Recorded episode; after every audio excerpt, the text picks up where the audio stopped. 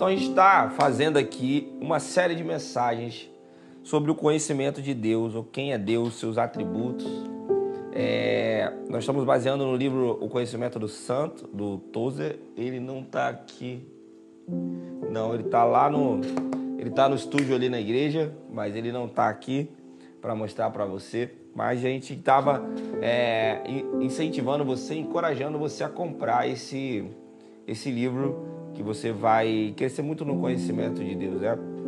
É, a palavra diz que a vida eterna é essa, quando a gente conhece a Deus. Conhecer a Deus é a chave né, para a gente poder é, entender o que Ele quer para nós, o que Ele tem para nós. E nós, como seres finitos, nós não temos, e seres limitados, né, meus queridos, nós não temos como definir quem é Deus na sua totalidade. Então, se você procurar em alguns livros de teologia sistemática, tem um livro de teologia sistemática aqui atrás, é, por exemplo, o Gruden mesmo, o N. Gruden da teologia sistemática, ele diz que nós não temos como definir exatamente quem é Deus. Por quê? Porque tudo que a gente conhece tem um limite. Nós temos um limite de, de pensamento, um limite de, de entendimento. E Deus ele é acima desse limite. Então, como nós podemos conhecer a Deus? A Bíblia diz que a vida eterna é conhecer a Deus, conhecer mais e mais a Deus e conhecer a Cristo, conhecer o seu Filho. Se nós somos também pessoas limitadas, como esse conhecimento pode ficar a, a, a, é, disponível para nós e como nós podemos alcançar né, esse tipo de coisa? Né? Se você olhar para alguns estudiosos né, da teologia, eles vão definir que nós conhecemos a Deus pelos seus atributos, é o que a gente consegue saber de Deus. Não conseguimos saber tudo sobre Deus, nunca conseguiremos saber tudo sobre Deus a, a, além daquilo que Ele quer se revelar. Então, de acordo com aquilo que Ele já se revelou, que é a Bíblia, é, nós podemos conhecê-lo de acordo com a, com a, revelação, embora seja uma, uma, uma revelação limitada de quem é Deus, é tudo que nós temos. Então, nós conhecemos Deus acerca de Deus pelos seus atributos. E hoje nós vamos falar de praticamente três atributos aqui que eu separei. Um, na verdade, não é um atributo, na verdade é uma doutrina, né, chamada doutrina da Santa Trindade. E outros dois são atributos de Deus, que é Deus ser autoexistente e Deus ser autossuficiente. Então, para a gente poder entender isso, é importante a gente entender um pouco mais sobre a Trindade. Trindade é, é um termo que você não vai encontrar na palavra de Deus, né? na Bíblia você não vai encontrar um, um termo, essa palavra Trindade, talvez nos livros mais modernos, ou talvez em alguma e, e, e, talvez não, em alguns livros de teologia sistemática, ou talvez alguém pregando ou numa EBD, você vai falar sobre Trindade. Mas o que na verdade é a Trindade? Trindade é o, o, a doutrina que define Deus Pai, Deus Filho e Deus Espírito Santo como um só. São três pessoas em uma única pessoa. E nós não vamos entrar é, na parte talvez mais dos livros sobre a Trindade, mas eu queria dizer para você que a Trindade, a doutrina da Trindade, é uma verdade tremenda para o nosso coração. E quando a gente consegue entender isso, cara, muita coisa muda no nosso relacionamento com o Senhor. Primeira coisa é entender que os três são a mesma pessoa. Então é importante que a gente pense na Trindade como três pessoas sendo a mesma pessoa em unidade, sem dividir, sem confundir. Nenhum dos três, sabe? Deus ele é um ser é, é, é triunfo.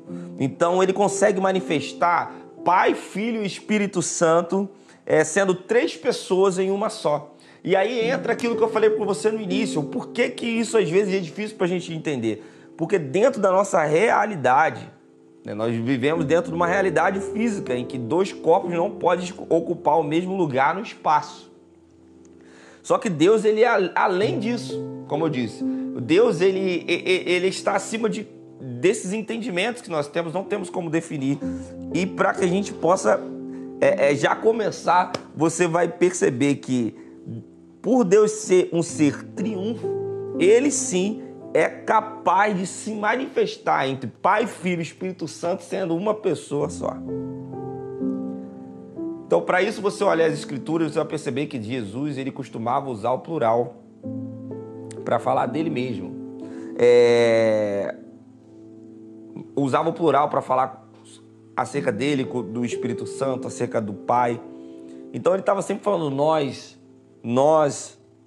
Ele disse lá em João capítulo 10, versículo 30, eu e o Pai somos um. Então ele chegou mesmo a reivindicar o título do eu sou, que está lá no Antigo Testamento, que o eu sou é um título dado para Deus, o grande eu sou. Jesus, ele, em João capítulo 8, versículo 58, ele reivindica, reivindica esse título para ele.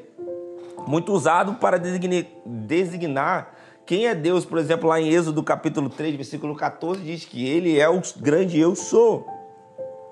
Então, essa afirmativa de Jesus, que ele era o eu sou, ofendeu os grandes líderes religiosos da época. Então as pessoas ficaram assim indignadas com Jesus, porque ninguém poderia se comparar a Deus.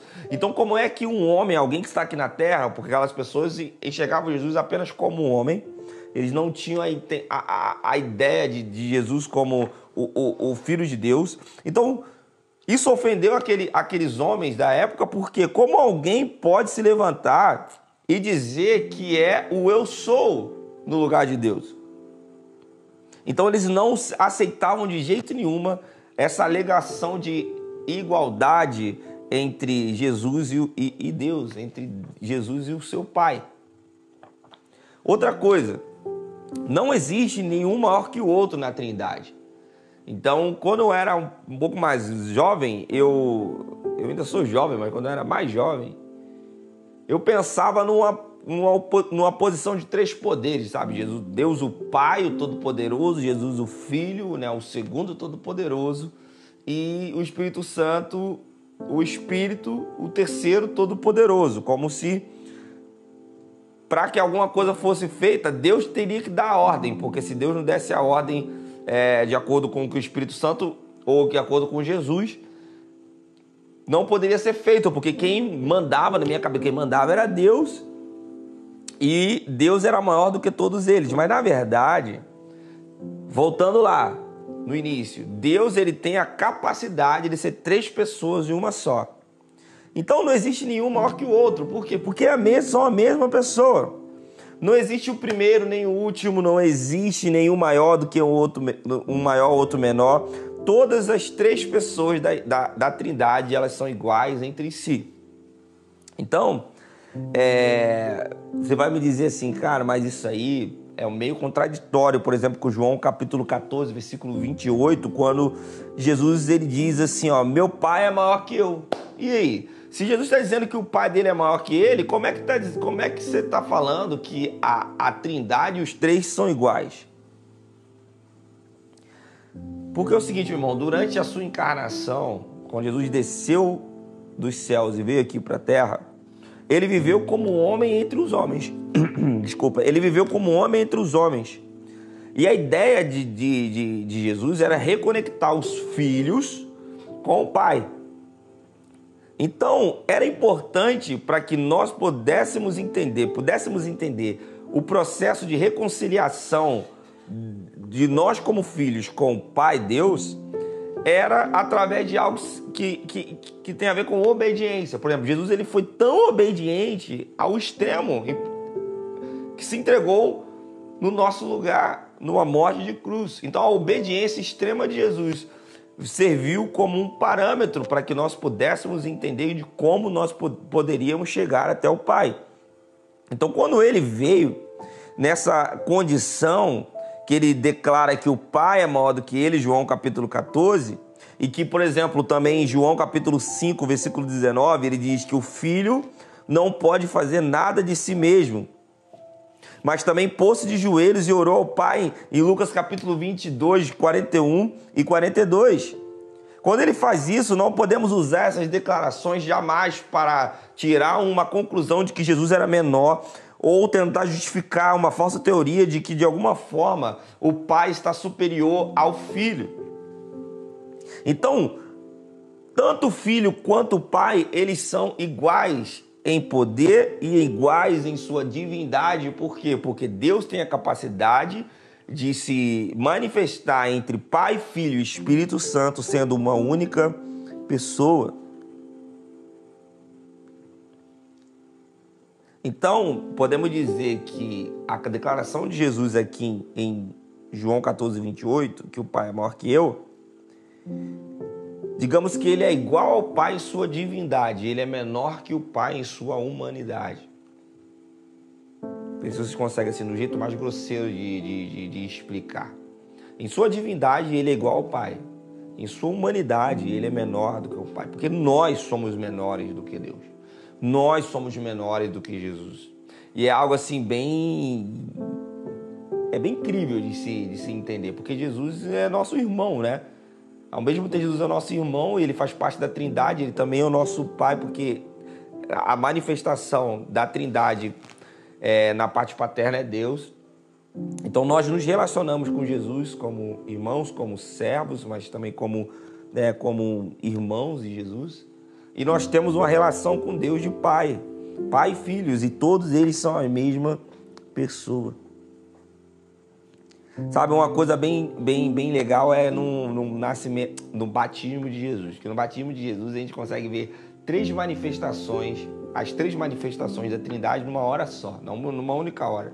Jesus está sendo batizado ali por João Batista e ouve, ouve uma voz dos céus, né? Esse é meu filho então Deus está falando, Jesus está sendo batizado, Deus está falando e o Espírito Santo vem em forma de uma pomba. Cara, olha só que, que grande mistério. As três pessoas ali são uma única pessoa e as três pessoas é Deus. Só que ele consegue se manifestar de três formas diferentes. Por que a gente não consegue entender isso de uma forma talvez tão racional? Porque tudo que está dentro da nossa limitação não consegue atingir o conceito de quem é Deus. Consegue entender, meu irmão? Por mais que você estude, por mais que você leia, por mais que você compreenda as coisas até espiritualmente discernindo, a sua mente ela tem uma limitação e, a, e, e nessa limitação Deus ainda é muito maior do que isso. Então aqui existe um grande mistério, né?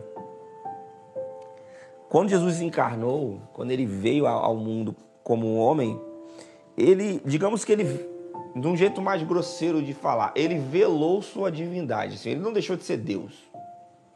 Por quê? Porque é a mesma pessoa.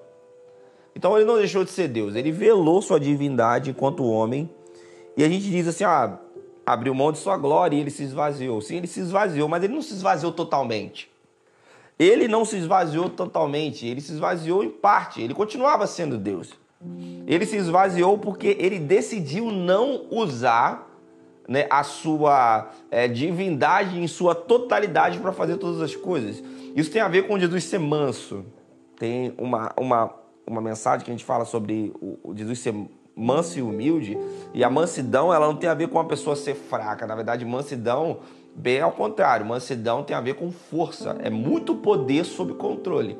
Então, um cara manso é uma pessoa que tem muito poder, mas ele consegue controlar aquele poder. Então, por exemplo, Jesus ele estava ali é, é, diante, estava preso. Ele poderia sair dali a hora que ele quisesse. Ele poderia descer da cruz. Ele poderia dar um falar. Ele poderia é, cruzar, o, o, estalar os seus dedos e os anjos vi, poderiam vir libertá-lo. Mas ele tinha poder para fazer isso, cara. Por que ele não fez isso? Porque a mansidão de Jesus controlava o seu poder. Isso, isso quer dizer que você é manso. Ele poderia, ah, se você é filho de Deus, desce dessa cruz. Ele poderia ser, mas por que, que ele ia fazer isso? Para provar o quê para as pessoas? Ele poder para fazer isso ele tinha, mas quando você tem muito poder e você tem esse poder sob controle, isso tem a ver com mansidão. Então existe aqui um grande mistério. Jesus ele se esvazia, mas ele não se esvazia totalmente de quem ele era. E ele vem à humanidade atribuindo ali a sua humanidade, mesmo ainda sendo Deus. Ele toma a natureza humana, ele não se tornou menor do que ele havia sido antes. Quando Jesus, se quando Jesus vem como homem, quando ele nasce de Maria, ele não se tornou um Deus menor. Ele não é mais fraco. Entendeu? Ele continua com o mesmo poder, só que ele é manso. Ele consegue controlar esse poder. Ele não se torna menor do que ele havia sido antes, porque é impossível que Deus se torne menor do que ele é. Deus, ele, ele não tem tamanho. A gente vai falar sobre isso no, num outro estudo. Mas é impossível. Então, a transformação de Deus em algo que ele já não fosse antes é totalmente impossível. Então Deus ele não pode se tornar menor. Então Jesus veio à, Terra, ele não estava se tornando menor, ele estava se esvaziando em parte da sua divindade para se tornar um homem, para nos ensinar a como podemos ser filhos de Deus, para nos, para nos reconciliar com Deus, mas toda a divindade de, de Jesus estava nele.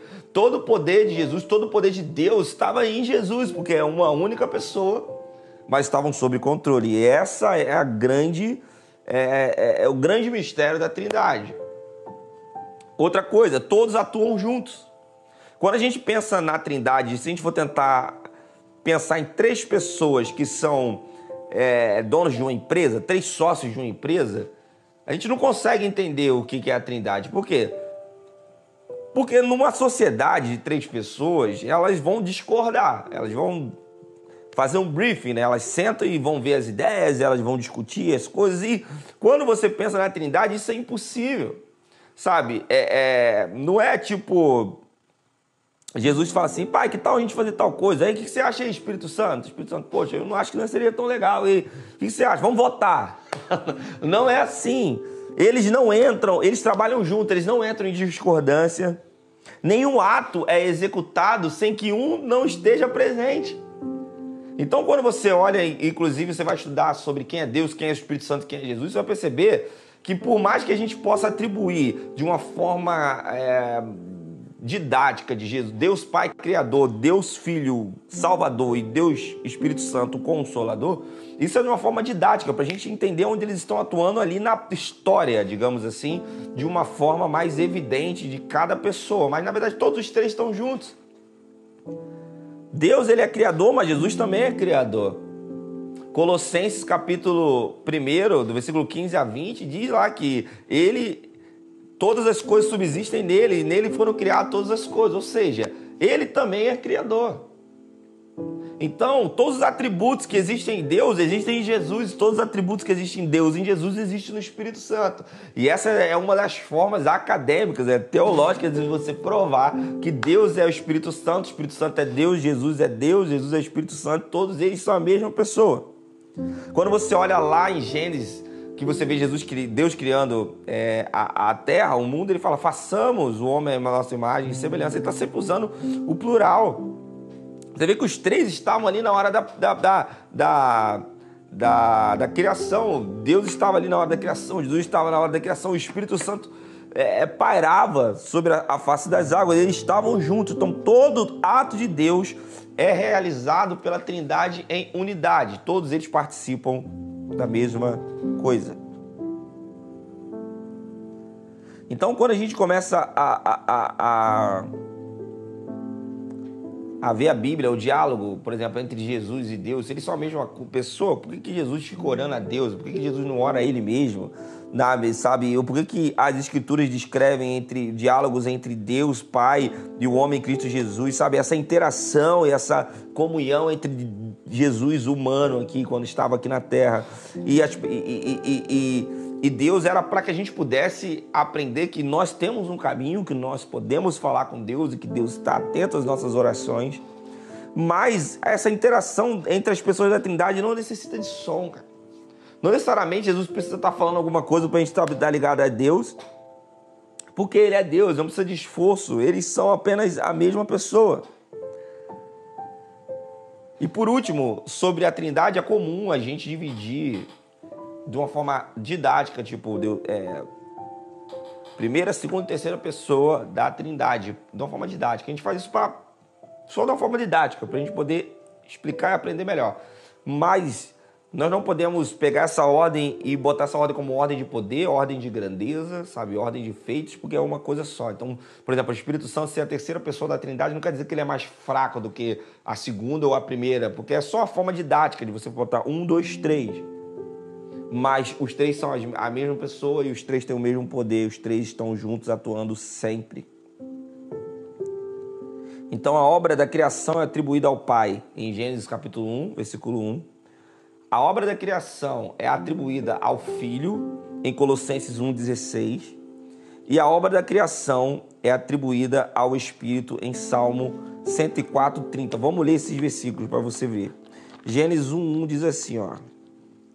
Ó vamos devagar para o pastor Eduardo conseguir colocar aí a, os textos aí que ele, ele vai anotando para você ver. Primeiro é Gênesis 1. Ó, Gênesis 1. No princípio criou Deus os céus e a terra. Então Deus é o Criador. Show? Gênesis 1. No princípio criou Deus os céus e a terra. Vamos lá em Colossenses 1,16. Colossenses 1,16.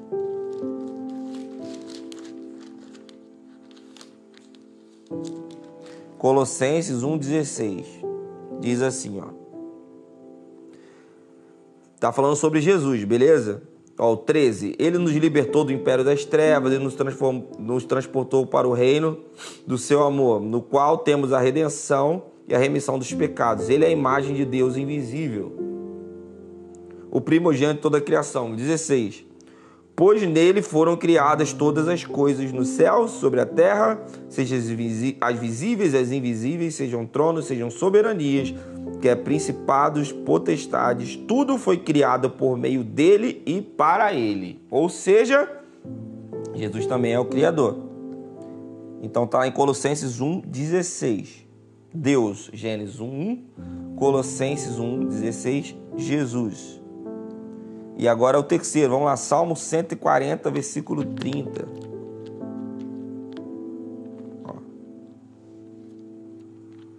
Salmo 140, versículo 30.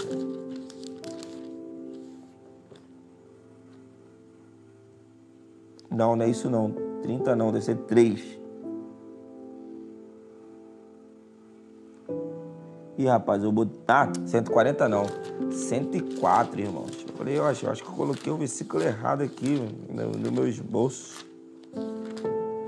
104, 30. Isso.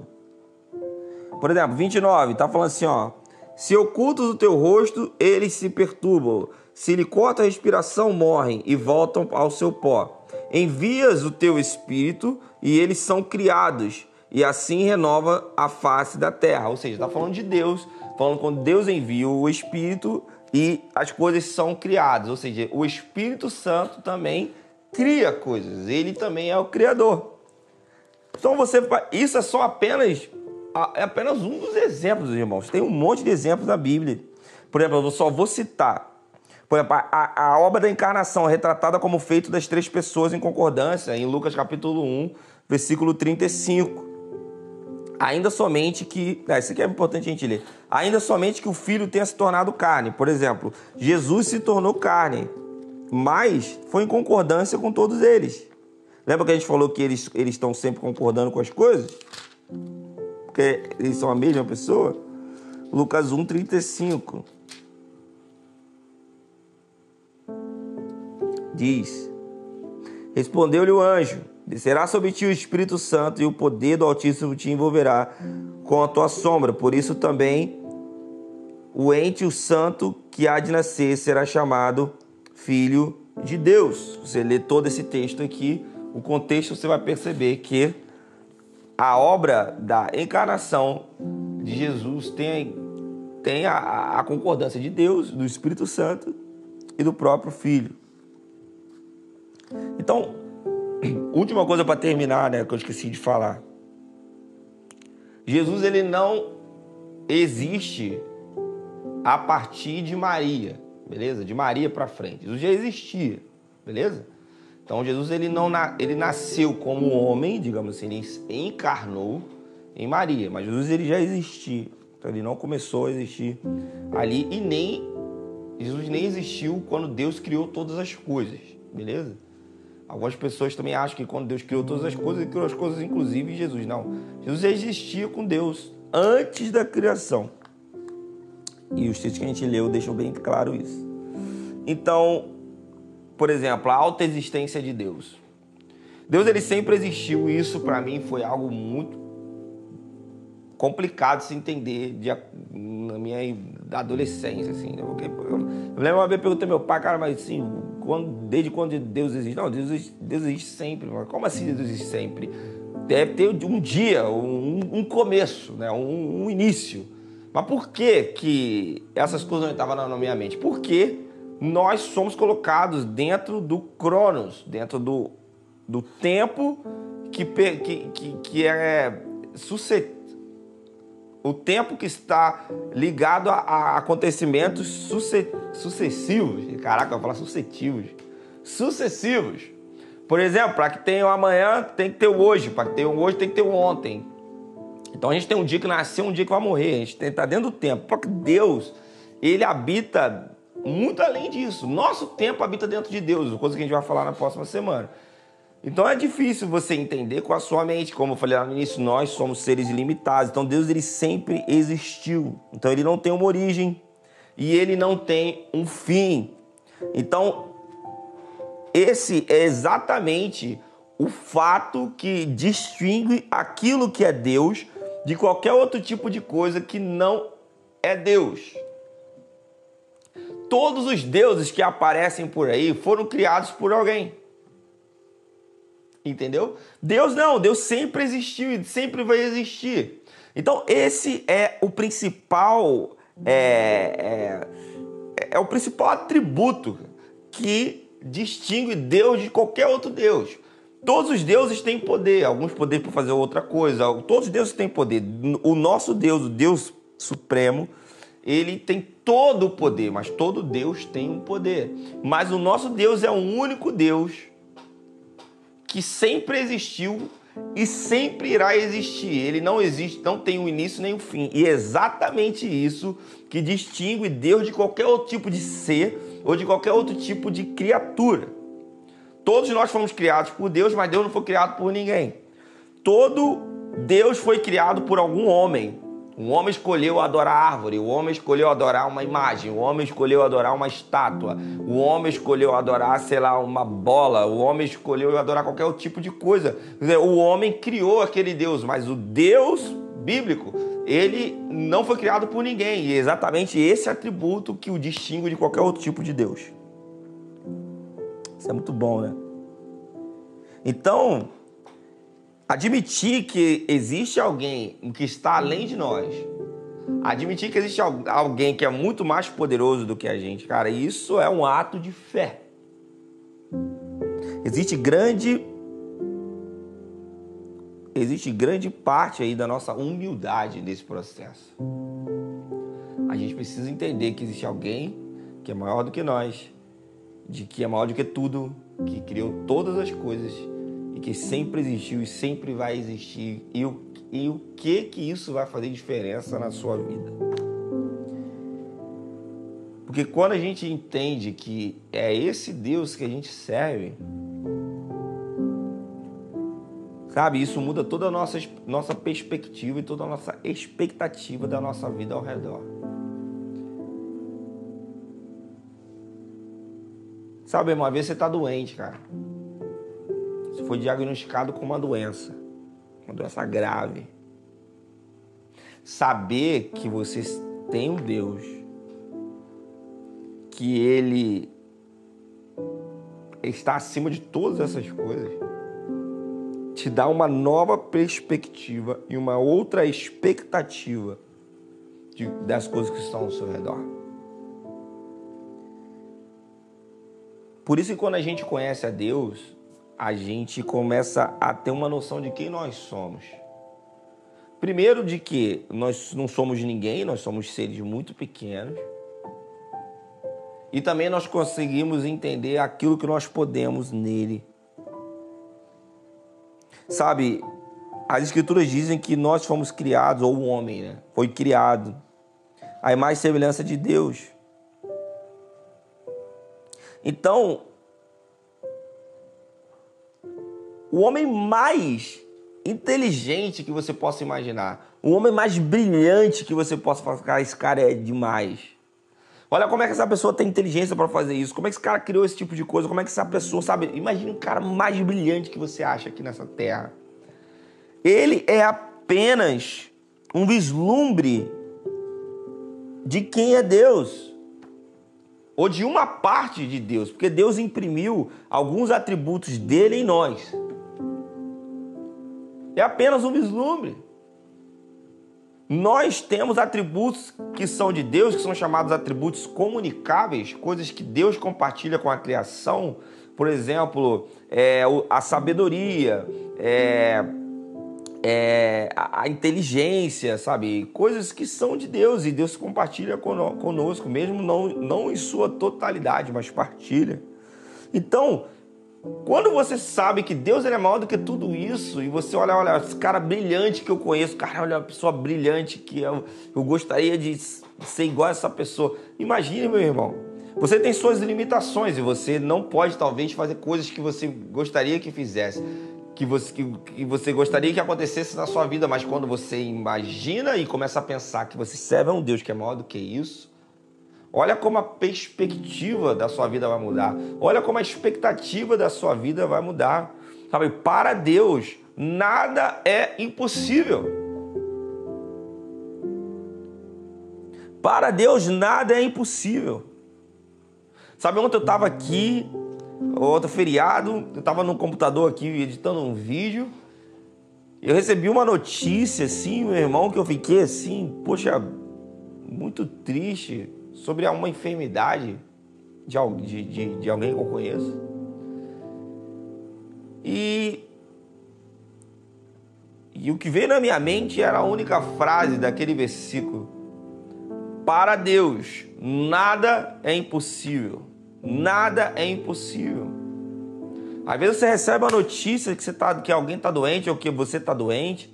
Você vai ficar triste, cara. Você vai falar assim, cara, eu tenho poucos dias de vida, poucos meses de vida, não sei. Ou isso aqui vai me possibilitar de fazer algum tipo de trabalho. Vai... Cara, enfim. Pense em algo. Para Deus nada é impossível. Deus pode tirar você do lugar que você está. Deus pode remover montanhas de lugares. Deus move os tempos. Para Deus nada é impossível. Deus tira doença de pessoas. Deus muda a realidade da vida de famílias. Para Deus nada é impossível.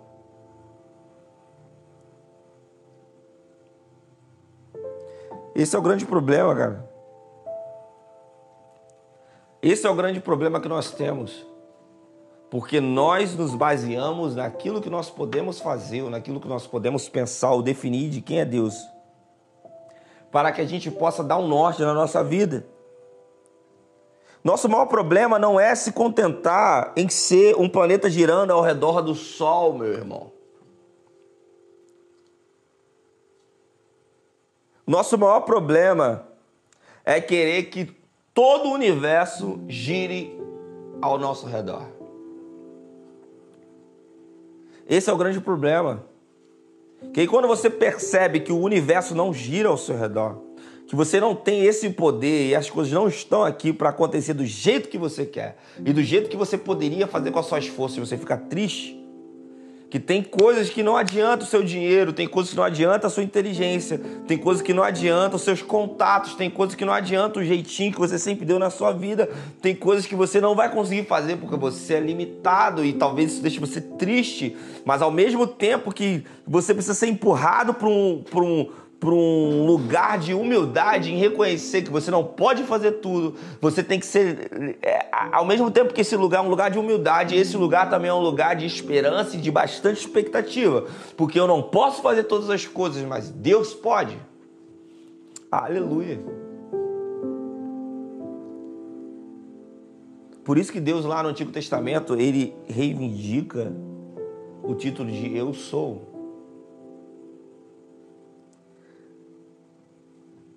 Sabe, a essência do pecado. A essência do pecado é a criatura criada para adoração perante do trono de Deus, sentado no próprio trono de Deus, dizendo: Eu sou. Essa é a essência do pecado, quando nós sentamos no trono de governo e nós queremos reivindicar para nós esse eu sou.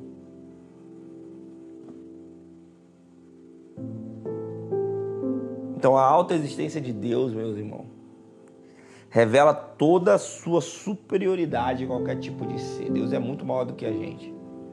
Deus é muito maior de qualquer outro tipo de ser, de qualquer outro tipo de Deus. Porque tudo veio no meio dele e por ele. Deus ele é autoexiste e Deus também ele é autossuficiente. Ou, ou seja, se Deus ele é autossuficiente, o que, que Deus quer que ele seja? Qualquer coisa que ele quiser ser, ele já é por si só. Ele não precisa de ninguém. Então, por exemplo, Deus não precisa do nosso dinheiro. Deus ele não precisa da nossa ajuda. Deus não precisa da nossa oração. Deus não precisa de nada para fazer e ser nada, porque ele é autossuficiente. E aí vem um grande mistério: se Deus é autossuficiente, por que, que Deus quer que nós oremos para Ele? As coisas que Ele pode fazer. Porque Ele quer que a gente participe. Se Deus é autossuficiente, por que, que Deus pede para que nós possamos ser fiéis e entregar o dízimo, devolver o dízimo ou ofertar? Se Ele não precisa do nosso dinheiro, por que, que a gente faz isso? Porque Ele quer que nós sejamos participantes. Sabe, a vida de Deus, ela não foi dada por ninguém. Todo ser veio a partir de um dia, a partir de um outro ser. Nenhuma outra criatura possui uma vida própria. Porque a vida é um dom de Deus. Mas Deus, Ele mesmo, não teve a sua vida concebida por ninguém, nem por um outro tipo de lugar. Ele existe por ele mesmo. Ele é autossuficiente, tudo que ele precisava ser, tudo que ele precisa ser, tudo que ele precisa ter, ele já tem nele mesmo. Deus ele é satisfeito nele mesmo. Então Deus ele não precisa também da nossa adoração. Sabe quem precisa da adoração? O diabo. O diabo precisa da adoração. O diabo, ele é movido à adoração, ele precisa da oração, da, ele precisa da adoração para que ele tenha sentido. Inclusive, o, que que fez Satanás ou Lúcifer sair do céu? Ele exigia adoração, cara. Então Deus ele não precisa da nossa adoração. Então por que, que a gente tem que adorar a Deus? Porque nós que precisamos adorar o Senhor. Olha que grande mistério. Quem precisa de adoração? O diabo. Deus ele não precisa de adoração. Mas Deus, ele permite ser adorado para que na adoração, esse, essa interação de adoração a Deus, ele transforme a nossa vida. Durante a adoração nós somos transformados, durante a adoração nós somos cheios, durante a da, da, da adoração nós estamos dando coisas a Deus que Ele não precisa ter, porque Ele já tem. Mas nós damos coisas a Deus e Ele devolve coisas em nós. Por isso nós adoramos a Deus.